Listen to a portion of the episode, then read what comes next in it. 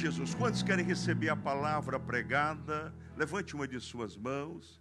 Diga, Pastor Vilmar, Deus seja com o irmão, Deus seja conosco. Obrigado, Pastor Marcos. Quero saudar todos com a paz do Senhor Jesus. Amém. Por bondade, abra sua Bíblia em Ezequiel capítulo 37.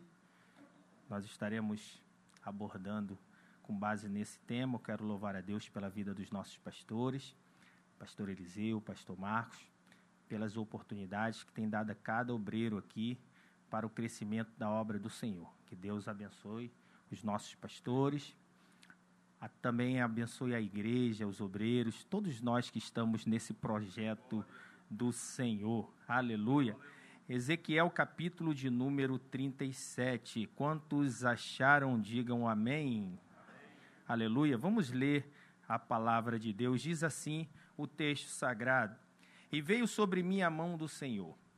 E o Senhor me levou em espírito e me pôs no meio de um vale que estava cheio de ossos. E me fez andar ao redor deles, e eis que eram muito numerosos sobre a face do vale, e estavam sequíssimos. E me disse: Filho do homem, poderão viver esses ossos? E eu disse: Senhor Jeová, tu o sabes. Então me disse: profetiza sobre esses ossos, e dize-lhes: ossos secos, ouvi a palavra do Senhor. Versículo de número 7. Então profetizei, como se me deu ordem, e houve um ruído enquanto eu profetizava, e eis que se fez um rebuliço e os ossos se juntaram, cada, cada osso ao seu osso. E olhei, e eis que vieram nervos sobre eles, e cresceu a carne, estendeu-se a pele sobre eles por cima, mas não havia neles espírito. E ele disse: Profetiza ao espírito, profetiza, ó filho do homem, e diz ao espírito: Assim diz o Senhor Jeová Vem dos quatro ventos, ó Espírito, e assopra sobre esses mortos, para que vivam. E profetizei como ele me deu ordem. Então o Espírito entrou neles, e viveram, e se puseram em pé, um exército grande e extremo. Aleluia, palavra de Deus. Toma o seu assento na presença de Deus. Aleluia. Louvado seja o nome do Senhor. Nós aqui já ouvimos o pastor Marcos falar e testemunhar sobre algo que Deus tem feito, começando a fazer é, lá no, nos Estados Unidos da América. Eu queria nesta noite pregar sobre o seguinte tema: é tempo, é chegado o tempo de um grande avivamento espiritual. E eu queria que você prestasse bastante atenção nisso, porque talvez você possa imaginar, mas como é que o pastor vai pregar sobre é tempo, é chegado um tempo de um grande avivamento espiritual, e ele toma como base um, ter, um texto que fala sobre um vale de ossos secos. Eu queria, com base nesse texto, mostrar para os irmãos que Deus está trabalhando neste mundo de forma que o seu desejo é envolver a mim envolver a você, envolver a todos aqueles que chamados foram na sua presença para uma grande missão e um grande propósito. E o resultado deste propósito não é outro a não ser um grande avivamento espiritual. E eu quero nesta noite profetizar sobre a tua vida e sobre a minha vida também, que os nossos olhos verão e testemunharão este grande mover de Deus que Deus fará neste século. Aleluia! Nós vamos ver nesta oportunidade, nesse texto, o que é que Deus fez no passado, o que é que Deus continuou fazendo no, no percurso da história humana e o que é que Deus já está começando a fazer, e tudo isso esclarece, ratifica e mostra que nós estamos no caminho certo e Deus está trazendo sobre as nossas vidas, sobre esta nação, um grande avivamento. Aleluia! A primeira coisa que nós vemos nesse texto é o, é o cenário que o profeta se deparou quando Deus mostrou para ele uma visão. Deus mostrou para ele uma visão não de uma casa cheia de, de, de glória, de dinheiro, né? não um palácio totalmente é, ordenado, or, ornamentado, ou melhor dizendo, mas Deus mostrou para Ezequiel uma visão de um vale de ossos secos. Ossos secos são restos mortais de pessoas. E ele observa naquele, naquele vale como se fosse um grande terreno em que foram jogados milhares de ossos.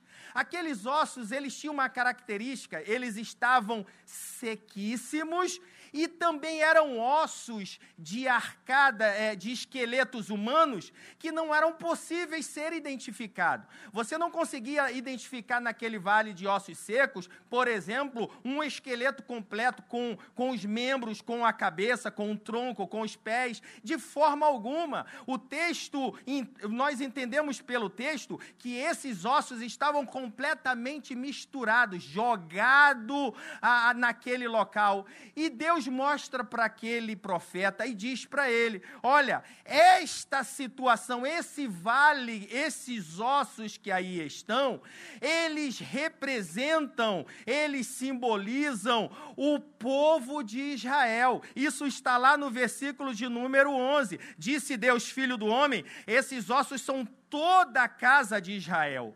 E esse povo, povo de Israel, Deus estava mostrando para Ezequiel que aquele povo, o povo que experimentou milagres da parte de Deus, o povo que viu maravilhas no deserto, o povo que entrou na terra prometida e viu a mão do Senhor na vida dele, Deus estava mostrando para esse povo que este povo, que naquela altura estava no cativeiro, eles estavam espiritualmente mortos.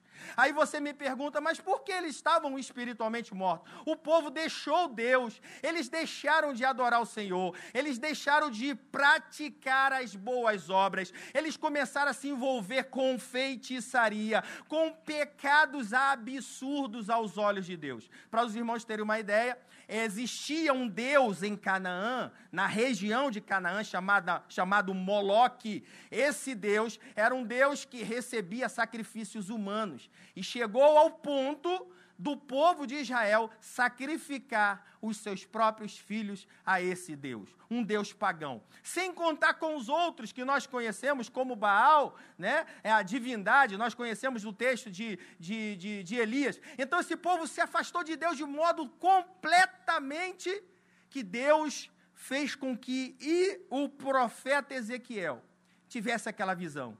Você está tá vendo, Ezequiel? O meu povo está em Babilônia porque eles estão mortos espiritualmente. E aí você imagina o coração de Ezequiel, judeu, um homem que também tinha sido levado para o cativeiro, sem ter a dimensão, talvez, profunda do que estava acontecendo. Algumas coisas ele sabia, acredito eu, com certeza. Mas naquele momento ele olha para aquela situação e como é que um profeta se coloca numa situação de olhar para aqueles ossos e ouvir da boca de Deus: está vendo esses ossos? Eles representam o teu povo, o meu povo. Para Ezequiel, talvez, poderia soar uma palavra de: nós estamos perdidos, não há mais solução. Mas eu queria te dizer uma coisa, em relação à parte de Deus, quando há uma situação de desgraça espiritual, de desobediência e de apostasia, isso é um cenário favorável para Deus promover um grande avivamento. Escute isso o povo estava longe de Deus, mas Deus estava dizendo para Ezequiel: Ezequiel, a situação é delicada, mas tem uma coisa: essa situação ela é favorável para que eu possa agir no meio deste povo e fazer este povo reviver. Eu quero te dizer nesta noite: talvez você esteja com o mesmo sentimento de Ezequiel. Você olha para o Rio de Janeiro, você olha para o Brasil, você olha para a tua localidade, de repente olha para a tua própria família não vê solução, não vê como a saída daquelas pessoas vir para Deus e mudar completamente o quadro da sua vida. Mas tem uma coisa, ainda que a situação esteja terrível espiritualmente, é um cenário favorável para Deus trazer um avivamento. Aleluia! Deus ele trabalha na contramão do mundo. Quando o mundo ele tenta destruir a obra de Deus, o Deus dos céus já está brotando um renovo no meio daquele espaço para que o nome dele seja glorificado. E qual é o resultado disso? Vidas se rendam aos pés do Senhor, vidas se arrependam dos seus pecados, vidas confessam Jesus como o Senhor e Salvador da sua vida. Aleluia! E como é que Deus faz isso? Como é que o, o Todo-Poderoso faz isso? João capítulo de número 16, eu queria que você lesse comigo. João capítulo de número 16, nós temos um texto importante. Jesus, antes de ir para o céu, ele reúne os discípulos. Ele fala: Olha, eu vou embora, mas tem uma coisa: eu vou enviar o Consolador. No capítulo de número 16, no versículo de número 7, acompanhe comigo na sua Bíblia.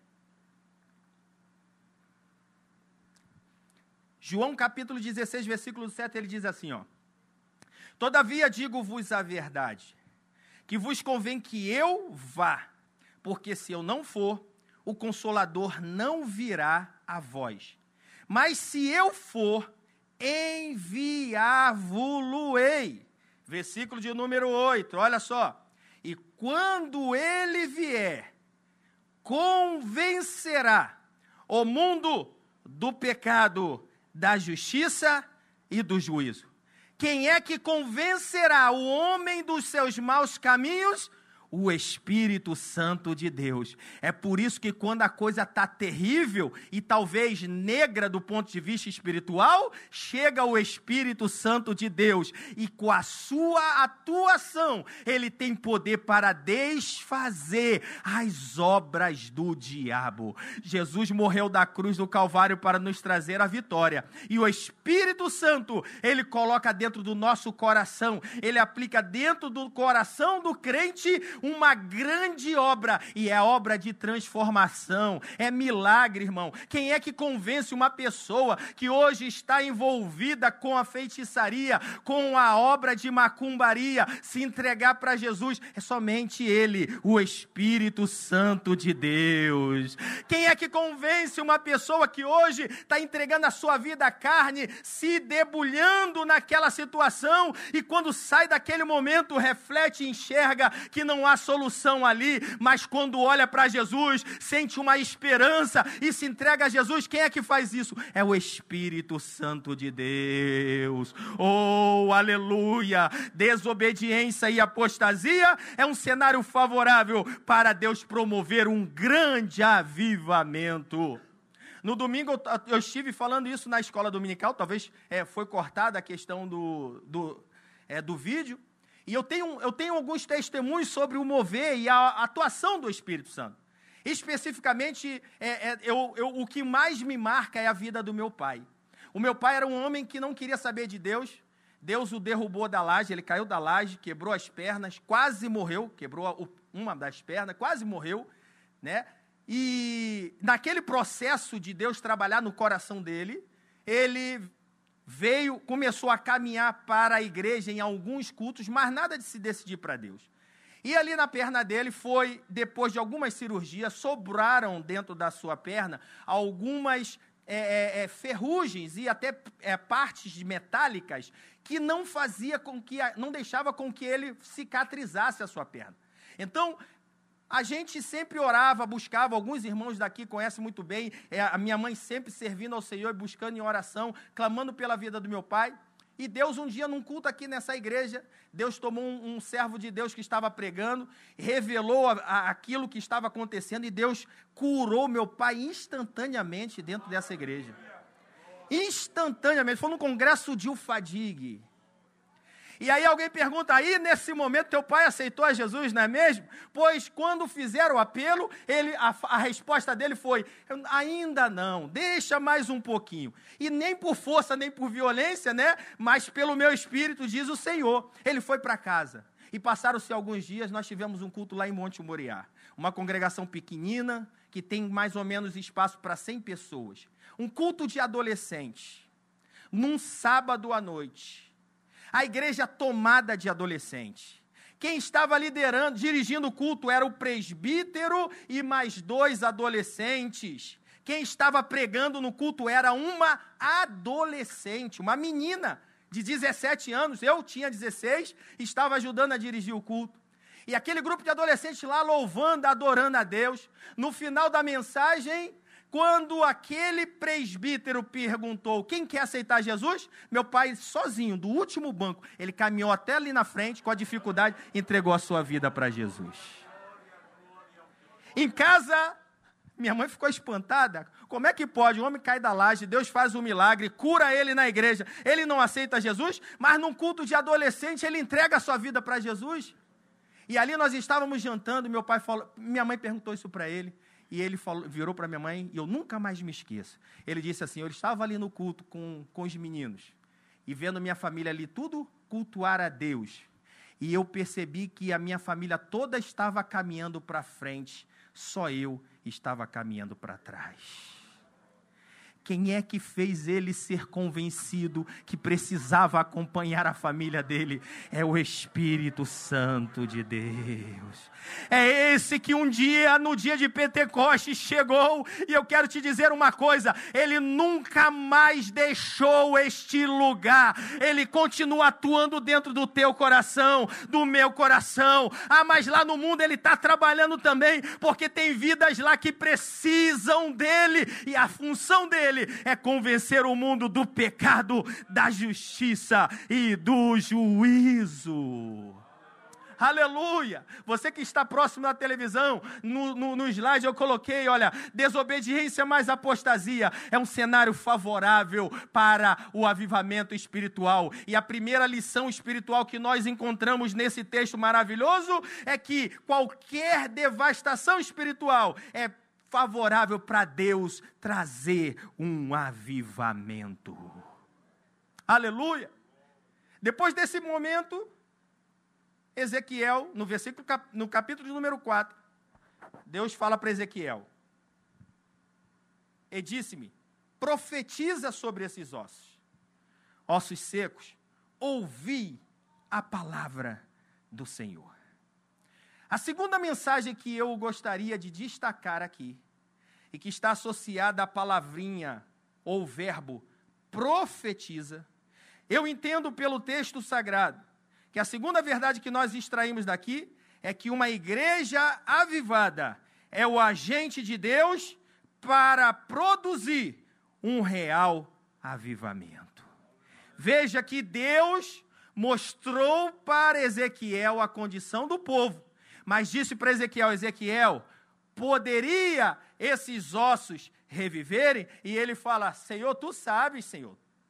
Mas tem uma coisa: profetiza Ezequiel, e esses ossos reviverão. Sabe o que, que Deus tem para nós, irmãos? Deus tem vida para ossos secos, mas Ele vai fazer uma restauração por intermédio de você, por intermédio de mim, como igreja do Senhor. Nós somos o agente de Deus para Deus promover um grande avivamento no século 21. Aleluia! Deus fala para Ezequiel: Ezequiel, profetiza, abre a tua boca, Ezequiel. E conforme ele profetizava, a mão do Todo-Poderoso foi envolvendo aquele lugar. Sabe o que é isso, meu irmão? Nunca cesse de clamar ao Senhor pela vida que está dentro da tua casa, ainda que ela tenha se desviado da presença de Deus, mas não é um mês, dois meses, dez anos, vinte anos que pode impedir a tua vitória vitória, de tê-la de volta para os braços do Senhor. A vitória do Senhor está na tua vida. Profetiza, abre a tua boca e continue clamando ao Todo-Poderoso. Aleluia! Eu vejo, por exemplo, um exemplo claro disso. Nós temos vários na Bíblia. Mas, por exemplo, o apóstolo Paulo. O apóstolo Paulo, antes de se tornar um grande apóstolo, ele era perseguidor da igreja.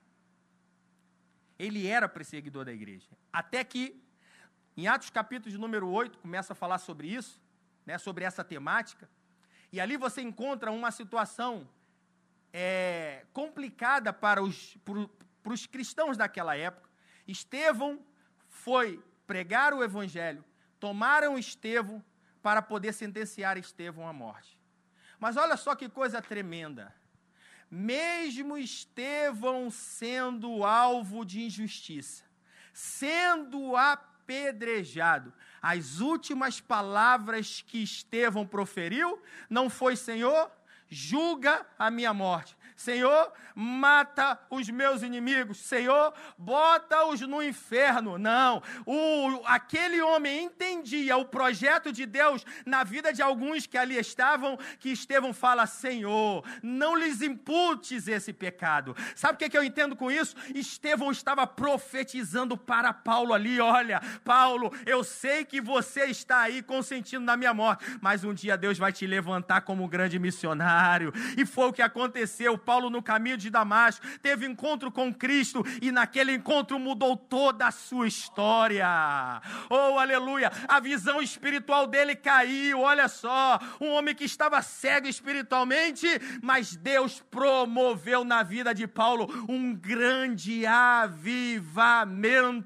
E o resultado disso, muitas vidas se, se colocaram nos pés do Senhor e o nome do Senhor foi glorificado. Sabe o que, é que nós entendemos? Uma vida na presença de Deus, ela tem um poder de abalar as estruturas do inferno. Você, como servo do Senhor, tem nas mãos poder. Jesus falou: Eis que te dou poder para pisar serpentes e escorpiões, e nenhum mal vos acontecerá. Sabe o que é isso? É no mundo espiritual você ter autoridade da parte de Deus.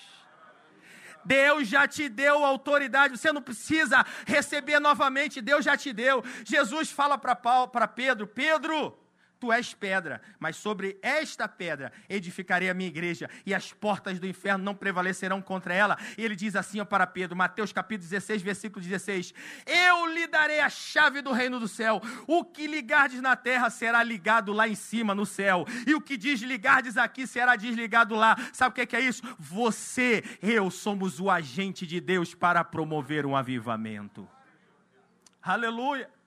E Deus levantou na história muitos e muitos homens. Eu gostaria que, à medida que eu fosse citando, o nosso irmão do slide passasse para os irmãos terem uma ideia.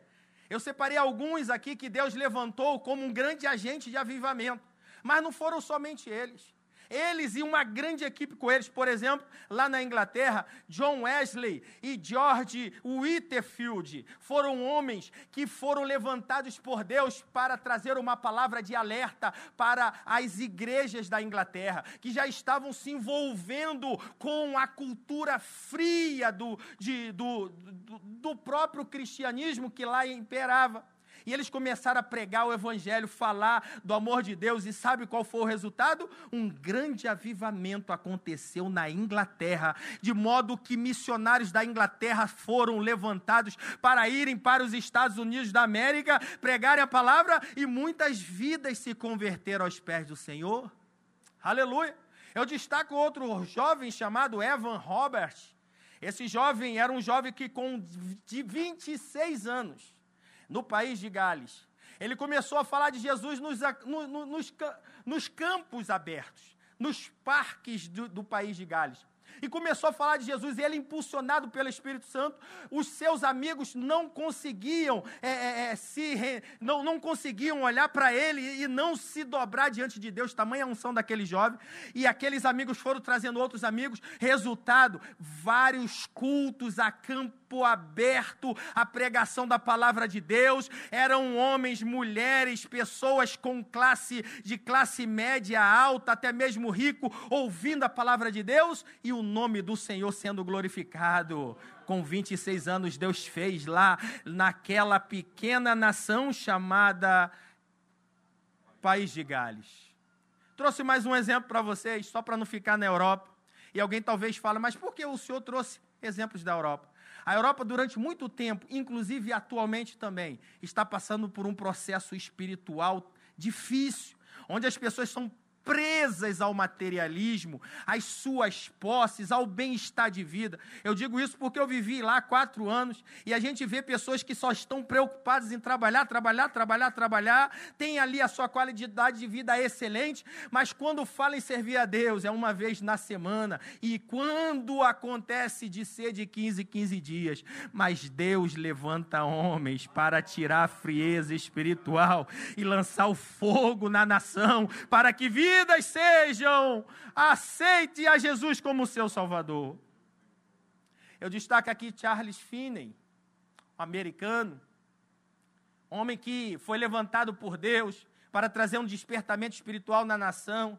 Destaco aqui também o William Seymour. Quem não lembra de William Seymour, um pastor americano, um pastor negro, que na Rua Azusa alugou um galpão e ele, impulsionado pelo Espírito Santo, eles começaram a orar e a cultuar a Deus e a cantar. E Deus começou a batizar com o Espírito Santo, Deus começou a curar enfermidades gravíssimas. Pessoas começaram a vir de todos os lugares dos Estados Unidos para ver o que estava acontecendo. E quando elas chegavam, já caíam na presença de Deus, confessando a Cristo como seu Salvador. Salvador. Sabe o que é isso? O mover de Deus começou ali na rua Azusa, em 1901. Começou depois de 10 anos, foi envolvendo as vidas, foi envolvendo também de volta os missionários na Europa.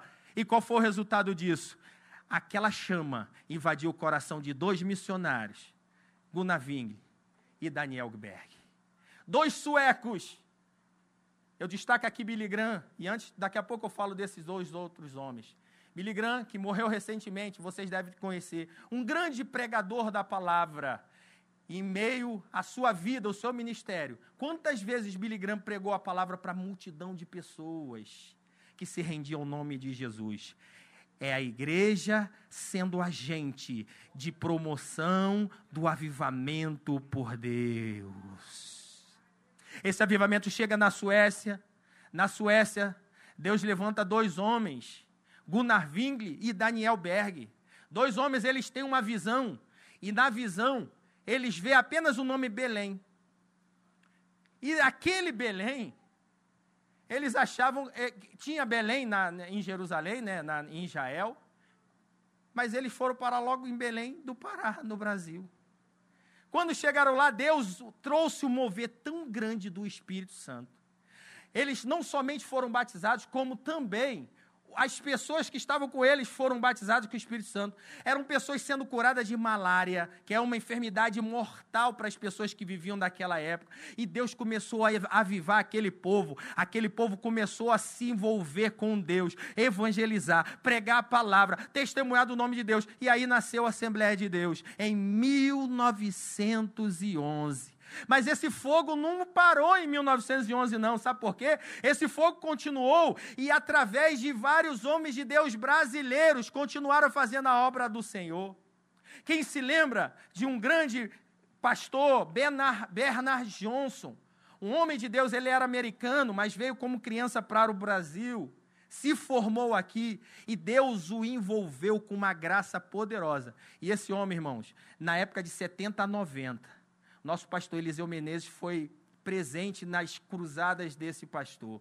Era uma equipe grande de pessoas que eram envolvidas para trazer o ensino e a pregação da palavra de Deus. E quantos de nós brasileiros fomos alvos da bênção do Senhor por intermédio do mover de Deus que começou na vida deste homem? Eu poderia aqui citar outros e tantos outros. Eu quero citar apenas um. Falei da Europa, falei da América, falei do nosso querido Brasil, eu posso falar também da Ásia, citando Paul Yang Cho. O pastor fundador da maior igreja evangélica do mundo. Tem cerca de aproximadamente 800 mil membros.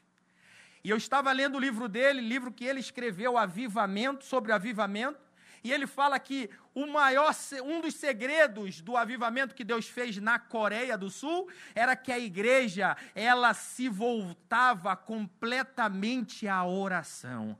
Tinha oração de manhã, tinha oração de madrugada, tinha oração de dia, e as pessoas se comprometeram em buscar ao Senhor e clamar: Senhor, restaura a Coreia. Só para os irmãos terem uma ideia, a Coreia tinha é, saído, provavelmente na, na década de 50, violenta de uma guerra com a Coreia do Norte foi completamente devastada, uma pobreza terrível, e através da igreja aquela nação foi reerguida.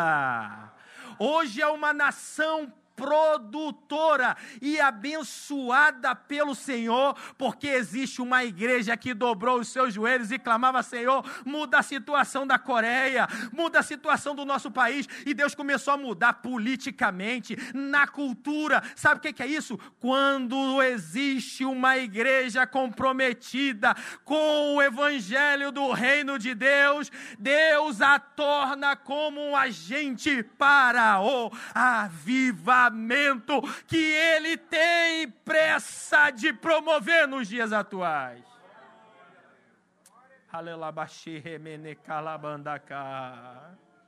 Aleluia. Talvez você pense, pastor, mas por que o senhor trouxe esses exemplos? Eu quero te dizer o seguinte: que todos esses homens não foram homens excepcionais, não eram pessoas estrelas, não. Oh, pessoas excepcionais de modo algum. Não, Deus procura pessoas inflamadas pelo Evangelho. Romanos capítulo de número 12, a palavra de Deus diz: Não vos conformeis com este mundo, não vos conformeis com este mundo, mas o pecado está avançando, não vos conformeis com este mundo, mas isso está tudo normal, não vos conformeis com este mundo, mas transformai-vos pela renovação do vosso entendimento. Quando a igreja entende este princípio, sabe qual é o resultado? O texto continua dizendo: para que experimenteis qual seja a perfeita, boa e agradável vontade de Deus. E nós entendemos que a vontade de Deus para esses dias atuais é começar um grande mover um mover de que vidas sejam envolvidas por esta graça maravilhosa. Vai ter pessoas sendo batizadas, outras renovadas, outras salvas, libertas pelo poder do nome do Senhor, outras sendo curadas, sabe por quê? Porque Deus, ele não é homem para que minta, nem filho do homem para que se arrependa. Deus disse na sua palavra, e há de ser nos últimos dias: derramarei do meu espírito sobre toda a carne, vossos velhos é, profetizarão, os jovens sonharão sonhos, sabe o que é isso? Promessa de Deus. Nós estamos vivendo os últimos dias e somos essa igreja que Deus conta para ser o agente da promoção do seu avivamento. Aleluia! Eu estava aqui, já é a segunda pessoa que me conta isso. Eu estava aqui no domingo e uma, uma irmã me parou falou assim: Olha, eu queria contar para o pastor, eu já contei para o pastor Marcos, eu, eu queria passar para o pastor algo que Deus está querendo fazer nesta igreja. Ela disse que teve um sonho ou uma visão, e nessa visão ela vinha no púlpito, quando ela chegava no púlpito, ela olhava para o céu e ela via o céu aberto. Parecia que não tinha parede, não tinha teto. E ela entendeu que Deus está preparando um momento para você e eu experimentarmos algo novo da parte do Senhor. Na época da pandemia, teve uma outra irmã que chegou para mim e falou assim: Pastor, eu tive um sonho, e nesse sonho é como se eu via a igreja lotada lotada de pessoas, mas eram muitas pessoas. E nós estávamos na pandemia lutando para fazer culto aqui ao vivo, na televisão. Mas sabe o que, é que eu entendo, irmão? O diabo tentou nos estragar na pandemia. Alguém fala, mas a doença foi pelo diabo. Aí é uma questão dele lá com, com aqueles que produziram as questões relacionadas a essa doença. Mas uma coisa eu entendo, que o diabo aproveitou a pandemia para tentar impedir o avanço da igreja. Mas tem uma coisa, dois anos e meio se passaram e a igreja continua de pé. Ela não se dobrou a Baal, ela não se dobrou às situações deste mundo, ela continua de pé e ela vai continuar avançando para a glória do nome do Senhor. Sabe por quê? Este avivamento nós seremos presenciados pela graça e a bênção do Senhor. Profetiza. Profetiza porque Deus conta contigo como uma igreja poderosa nesses anos. E a terceira grande, é, grande verdade espiritual que a gente encontra aqui. Veja, está no versículo de número 7. E então profetizei, como se me deu ordem. Ele ouviu a mensagem de Deus e profetizou. E qual foi o resultado? Versículo de número 7 diz assim: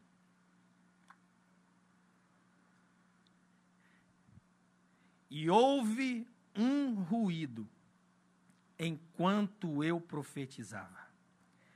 E eis que se fez um reboliço, e os ossos se juntaram, cada osso ao seu osso. Eu quero te dizer uma coisa, veja que coisa interessante da parte de Deus. O caos espiritual constitui um cenário favorável para ele operar e promover um avivamento.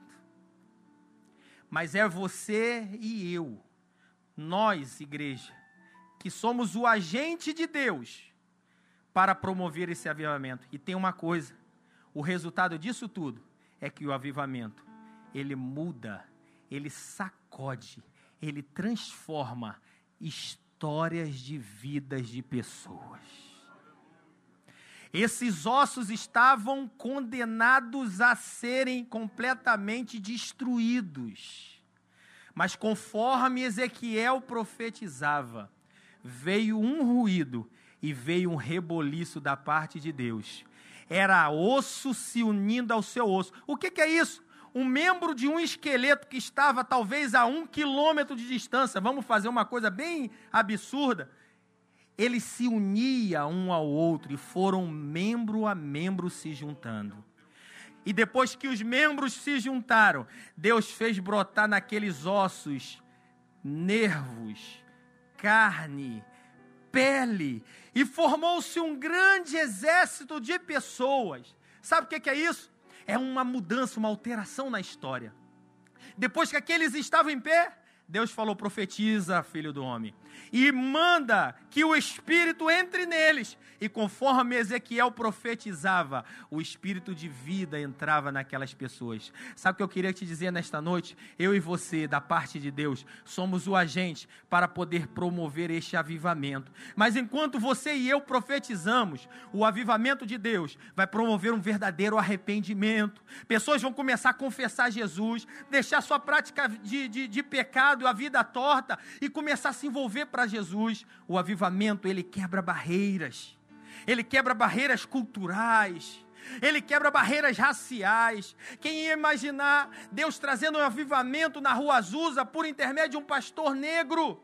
Numa nação em que era uma sempre foi de concepção da nação americana, uma nação racista. Graças a Deus, hoje existem muitas ações para acabar e exterminar com isso nos Estados Unidos, mas sempre foi uma, uma nação em que muitas pessoas tinham impregnado isso no seu coração, o racismo, e Deus transformou muitas vidas a partir de um homem que se colocou na brecha. E por último, este avivamento que nós aqui estamos falando, eu concluo com a seguinte frase: Eu e você, nós, veremos um avivamento espiritual na nossa nação. Nós veremos um avivamento espiritual no nosso Brasil. Eu quero te dizer uma coisa: você verá com os teus olhos, presenciará.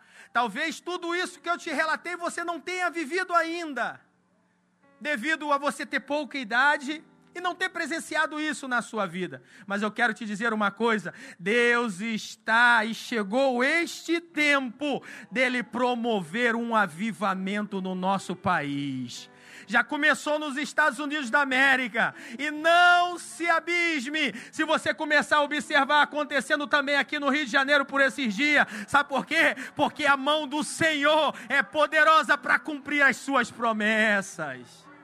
A mão do Senhor é poderosa para trazer aquele que está torto e ajustá-lo da maneira como Deus quer e produzir um povo seu, eleito, precioso e de boas obras. Mas, pastor, a situação é terrível. Que é mais terrível do que ossos secos? Produzir seres humanos e depois produzir vida. Quem sabe neste santuário ou você na internet, alguma pessoa aqui, está se sentindo como diante de Deus, como se fosse ossos secos. Seco. E a palavra sequíssimo ali é sem vida já há muito tempo. Mas o Deus que nós servimos é Deus de restauração. Aleluia. Nessa terça-feira de carnaval, para o mundo, a festa da libertinagem, a festa da carne, mas para quem serve ao Senhor, é um dia de regozijo na presença de Deus, porque Deus ele veio nos visitar com a sua mão poderosa, o seu braço estendido e veio nos trazer uma mensagem e dizer para nós: olha, os teus ouvidos estejam abertos, os teus olhos estejam abertos, porque Deus está começando a fazer um grande avivamento nesta terra.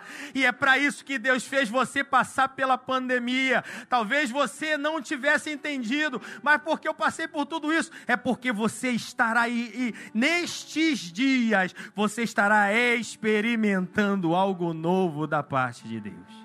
Fique de pé na presença do Senhor. Aleluia. Nós veremos um avivamento no nosso país. Nós veremos um avivamento na nossa família no nosso Rio de Janeiro, onde para muitos não tem solução, mas Deus, Deus é aquele que transforma, que liberta, que traz vida. E eu queria nesta noite lançar o convite. Alguém que porventura entrou por essas portas. Você está vivo, tem saúde, mas entendeu que espiritualmente você está morto espiritual. O que, que é isso? Você não tem comunicação mais com Deus. Você não consegue mais ouvir Deus. Você não consegue sentir a presença de Deus. Se afastou dos caminhos do Senhor. Ou quem sabe você entrou aqui nesta igreja pela primeira vez.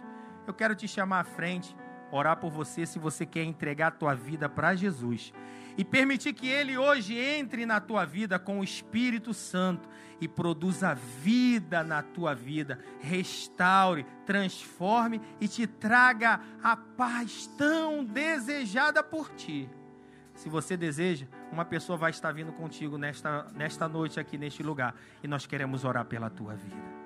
Enquanto a equipe de louvor louva ao Senhor com um corinho.